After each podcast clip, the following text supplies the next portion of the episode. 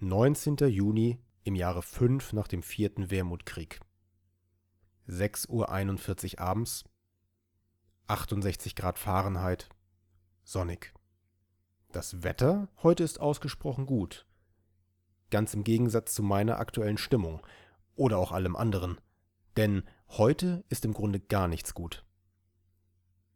Vor einigen Tagen fragte ich mich noch, welchem Irrsinn ich mich mit dieser ganzen Mission aussetzen würde. Dann sahen wir die La Frontera Victoriana im Hangar der Königlichen Gesellschaft liegen, nur darauf wartend, uns an Bord in Empfang zu nehmen. Und ich schrieb es bereits, ein Traum von einem Schiff. Eher albtraumhaft allerdings die Geschehnisse der letzten Stunden. Doch im Einzelnen.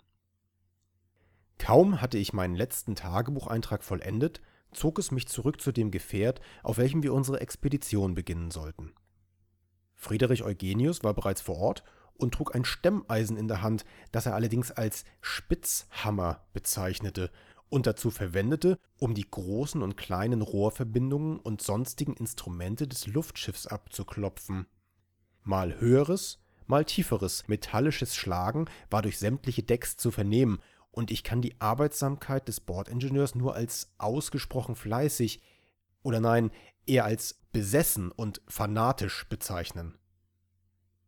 Friedrich Eugenius jedenfalls blickte mich mit weit geöffneten Augen ungläubig an, als ich ihn in bester diplomatischer Manier zur Seite zog und ihm ein freundliches So langsam ist es genug, Herr Eugenius, mein Schädel droht zu zerbersten, zuwarf.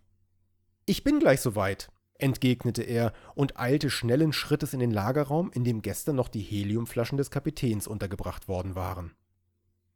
Kopfschüttelnd wandte ich mich ab und schritt die nahegelegene Treppe zum Kartenraum empor. Dort begegnete ich auf der Nebelweide, gebeugt über einen leeren Tisch, scheinbar die Holzstruktur desselben studierend. Ich kann es förmlich schon vor mir sehen, mein lieber Herr von Nankhofen. Das ist schön zu hören, antwortete ich irritiert und ergänzte, ich sehe auch etwas. Dr. von Gruvenstein beehrt uns endlich mit seiner Anwesenheit. Er scheint mir allerdings etwas aufgebracht. Flugs beschlossen wir, ihm entgegenzugehen. Gerade auf dem Weg die Stelling hinab hörten wir trabende Schritte hinter uns. Friedrich Eugenius näherte sich in atemberaubendem Tempo. Ich hätte nicht erwartet, dass er sich so darüber freuen würde, Dr. von Gruvenstein wiederzusehen. Doch sein Ausruf Rennen Sie um Ihr Leben, meine Herren! sprach dann auch eine deutliche Sprache davon, dass dem nicht so sei, sondern er es nur für opportun hielt, dem sich langsam in seine Richtung ausdehnenden Feuerball zu entkommen, der irgendwo in den Tiefen der La Frontera Victoriana ihren Ursprung haben musste. Ich glaube, es war doch Propangas, hörten wir ihn noch sagen, als er wie in Zeitlupe an uns vorbeischoss. Ich konnte nur knapp In Deckung rufen. Schon beförderte uns die Druckwelle zu Boden. Eine Front heißer Luft schob sich über uns hinweg, und meine Gedanken pendelten zwischen der Frage, warum ich damals nur diesen unseligen Vertrag unterschreiben musste, und der sicheren Erkenntnis, dass ich noch niemals mit so viel geballter Inkompetenz auf einem Haufen konfrontiert worden bin. Nicht einmal damals in Damaskus, als ein frisch gebackener Leutnant meines Regiments der Meinung war, Schwertschlucken wäre eine einfache Kunst. Explodierende Luftschiffe haben die unangenehme Eigenschaft, dieses in aller Regel nicht leise zu tun. Mit einem kaum zu ertragenden Pfeifen in den Ohren schaute ich mich nach den anderen um, die sich langsam aufrappelten.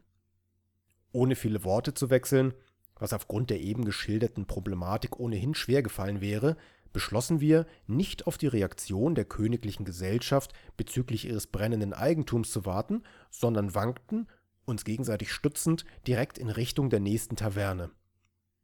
Dort sitzen wir nun, und ich nutze die Gunst der nur durch hochfrequentes Dröhnen durchzogenen Stille, diese Worte zu Papier zu bringen, während die anderen bereits ausdruckslos vor einer grünen Flasche sitzen, gerade so, als fürchteten sie, auch diese könnte gleich in Flammen aufgehen.